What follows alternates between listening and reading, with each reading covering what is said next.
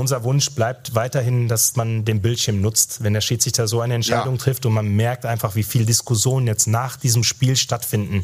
Dafür haben wir einen Bildschirm an der Seite, den kann der Schiedsrichter weiterhin nutzen und er war sich ziemlich sicher. Ich glaube, er, er vertritt weiterhin diese Entscheidung. Wir finden sie sehr hart, diese Entscheidung. BVB Kompakt. Dein tägliches Update immer um 5.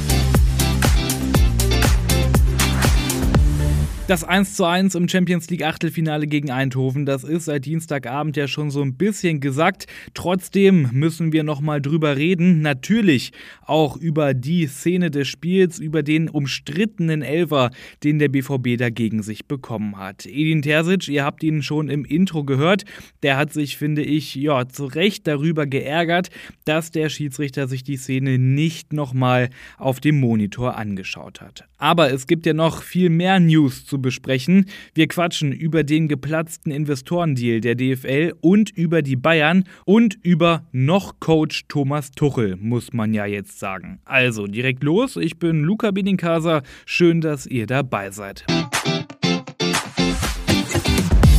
Dann kommen wir nochmal auf diesen Elfmeter zu sprechen. Mats Hummels, der hat ihn ja verursacht gegen Malik Tillmann. Hummels, der trifft klar den Ball und dann gab es einen minimalen Kontakt mit Tillmann. Der Schiri zeigt sofort auf den Punkt und überprüft die Situation eben nicht nochmal am Monitor. Das wäre ja durchaus möglich gewesen. Mats Hummels, der war am Dienstag direkt nach Abpfiff wirklich außer sich. Edin Terzic, der analysiert das ein bisschen nüchterner. Die Situation kommt erst zustande, weil wir es vorher nicht gut verteidigt haben, die innere Linie nicht geschlossen bekommen. Der Gegner es dann ausnutzt und dann in den 16er kommt. Und dann gibt es diesen Zweikampf, wo Mats den Ball spielt und, und der Schiedsrichter sich aber sicher ist, dass es nicht reicht und, und ähm, dann zum Elfmeter entscheidet. Ihr begleitet uns jetzt auch schon ein bisschen länger. Es ist jetzt das dritte Mal, dass wir in der Co-Phase der Champions League nach dem Spiel ähm, über Elfmeter diskutieren. Das ist etwas, was natürlich nicht, nicht so gut ist, aber nochmals, wir haben uns selbst in diese Situation gebracht. Es ist jetzt Teil dieses Spiels und, und trotzdem auch das können wir dann in drei Wochen korrigieren mit, mit dem Heimsieg, um dann in die nächste Runde einzuziehen das Viertelfinale klar zu machen, das ist dann natürlich das große Ziel im Rückspiel. Und gestern in der Ausgabe, da habe ich euch gefragt, reicht dieses 1 zu 1 dafür? Und die Meinungen von euch, die gehen da doch ein bisschen auseinander. Ivito zum Beispiel ist sich sicher, Dortmund schafft das im Rückspiel.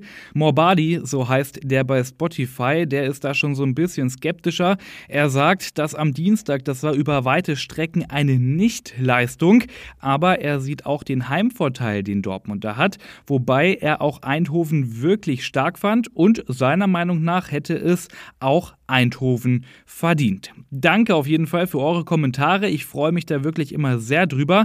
Aber hören wir mal, was Edin Terzic sagt, wie er die Chancen fürs Weiterkommen einschätzt. Wir sind jetzt in einer Situation, dass wir das Ergebnis für heute Abend mitnehmen.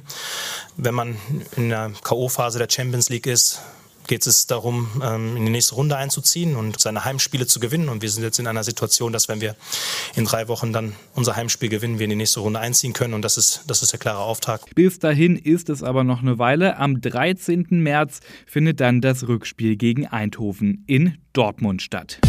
Und dann kommen wir zu den beiden aktuellen Big News und ich würde sagen, den Anfang macht die DFL. Die hat nämlich heute bekannt gegeben, dass es keine Vermarktungspartnerschaft mit einem externen Investor geben wird. Hans-Joachim Watzke, der ist ja nicht nur bei Dortmund mit im Boot, sondern eben auch bei der DFL. Der war ja federführend an diesem Deal beteiligt und der wird in der DFL-Pressemitteilung wie folgt zitiert.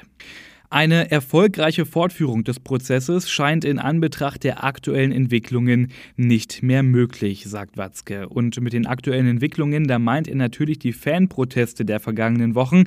Da haben ja Fans immer wieder Tennisbälle oder auch ferngesteuerte Autos auf das Spielfeld geworfen und die Spiele dann mehrere Minuten, 10, 20 Minuten unterbrochen. Einige Spiele standen sogar kurz vor dem Abbruch. Und weiter, sagt Watzke, der deutsche Profifußball steht inmitten einer Zerreißprobe Probe, die mit zunehmender Vehemenz den Spielbetrieb, konkrete Spielverläufe und damit die Integrität des Wettbewerbs gefährden. Die Tragfähigkeit eines erfolgreichen Vertragsabschlusses im Sinne der Finanzierung der 36 Clubs kann in Anbetracht der Umstände nicht mehr sichergestellt werden. Ja, und damit sind die Pläne, einen Investor über 20 Jahre mit 8% an den Vermarktungseinnahmen der DFL zu beteiligen, die sind damit also vom Tisch. Aber was sagt ihr dazu? Ist das die richtige Entscheidung? Ist das die Rettung der Bundesliga? Oder verliert der deutsche Fußball ohne mehr Geld, ohne Investor auf lange Sicht dann doch seine Wettbewerbsfähigkeit? Schreibt uns gern hier bei Spotify direkt unter die Folge eure Meinung oder ihr erreicht uns auch bei X und Instagram. Schreibt uns da gerne unter rnbvb. Und dann hinten raus noch die zweite Nachricht des Tages. Der FC Bayern München, der trennt sich von Thomas Tuchel. Das haben die Bayern gestern bekannt gegeben. Allerdings trennen sich Tuchel und Bayern nicht direkt, sondern erst zum Ende der Saison. Dann soll es bei den Bayern mit einem neuen Trainer eine sportliche Neuausrichtung geben. Und hinten raus noch zu U19. Da gibt es nämlich super Nachrichten, denn Dortmunds U19, die hat im Revierderby gegen Schalke gewonnen mit 2 zu 1 und damit ist der Weg frei zur dritten westdeutschen Meisterschaft in Folge. Denn der Vorsprung auf Schalke, die sind nämlich auf Platz 2, der beträgt jetzt nach dem Sieg im Revierderby 12 Punkte. Und mit diesen Good News entlasse ich euch aus dieser Folge BVB Kompakt. Ich bin Luca Benincasa, habt einen schönen Tag und morgen früh um 5 gibt es hier, wie immer, die neuesten Infos.